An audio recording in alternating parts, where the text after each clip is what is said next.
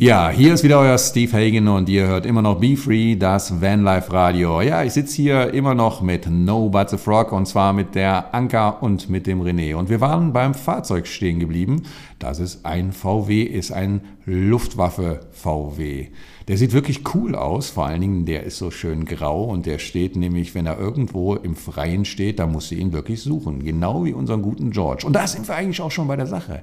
Hat denn euer Auto einen Namen? Ja, er ist Vincent.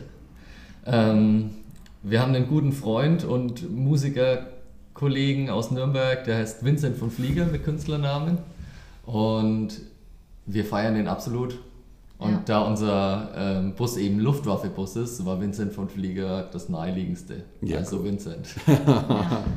cooles Style, wirklich cooles Style. Aber unsere Leute sind wahrscheinlich da draußen ganz neugierig so ein Luftwaffebus ist natürlich nicht äh, komplett ausgebaut, wenn ihr ihn bekommt, oder? Habt ihr das selber gemacht? Das haben wir selber gemacht. Der war komplett leer.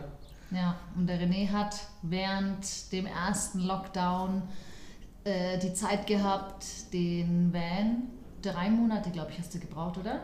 Für den Innenausbau. Ja, für den Innenausbau. Alles selber geplant.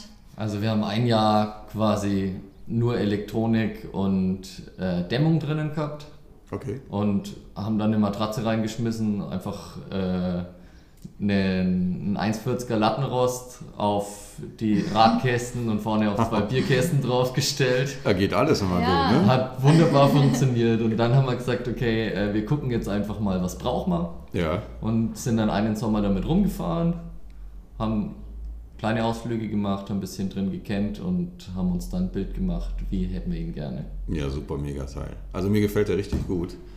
Und äh, ja, die beiden machen Musik, wie ich schon angesprochen habe. Und sie machen verdammt gute Musik.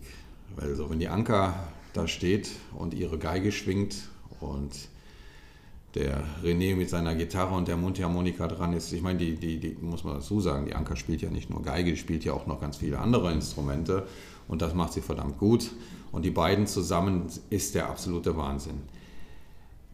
Wie habt ihr euch gefunden zum Musik machen?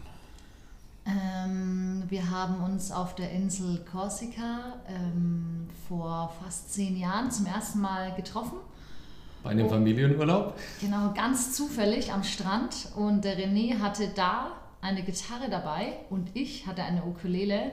Und da haben wir quasi direkt angefangen, ähm, gleich Musik zu machen. Der René hatte ein paar richtig, richtig coole Covers drauf. Äh, das hat mich natürlich gleich sehr beeindruckt. Und, ähm, oh. Schon direkt zu Anfang, volle Punktzahl. Ne? ja, aber so richtig ähm, los ging es dann erst zwei Jahre später, weil der René ist dann eben noch ein Jahr nach Neuseeland geflogen. Und da war eh, ähm, haben wir uns eh nicht gesehen. Und dann haben wir wirklich danach uns ganz oft getroffen und ähm, ihm ist dann auch aufgefallen, oder mir ist es irgendwann rausgerutscht, dass ich Geige spiele. Mhm. Ich habe nämlich ähm, Abi äh, in Geige gemacht und Nee, Geige in Abi? Abi in Geige. ähm, und ich habe Lampenfieber entwickelt und wollte die Geige eigentlich gar nicht mehr so richtig anfassen. Ich hatte richtig Angst, habe wirklich richtig Panikzustände gehabt. Und als der René das dann rausgefunden hat, hat er gesagt, jetzt spiel Geige, das ist doch voll cool. Und ich und musste ganz viel Überzeugungsarbeit leisten, bis er dann endlich die Geige ausgepackt hat. Das glaube ja. ich. Und dann habe ich ohne Noten gespielt und habe mich damit ähm, therapiert und habe jetzt eigentlich äh, keine Probleme mehr. Das ist nie wieder zurückgekommen. Das habe ich echt nur mit Noten. Wenn ich wirklich äh, auch Noten sehe und spielen muss, dann kommt schon so ein kleiner, oh, da war doch mal was. Du warst wahrscheinlich vorher mehr so klassisch unterwegs. Genau, ne? ja. Ich ja. habe eine klassische Geigenausbildung gehabt und habe Bach und Vivaldi und wie sie alle heißen. Das ist natürlich eine ganz andere Hausnummer. Ne? Ja, ja, ja, runtergezockt. Ja.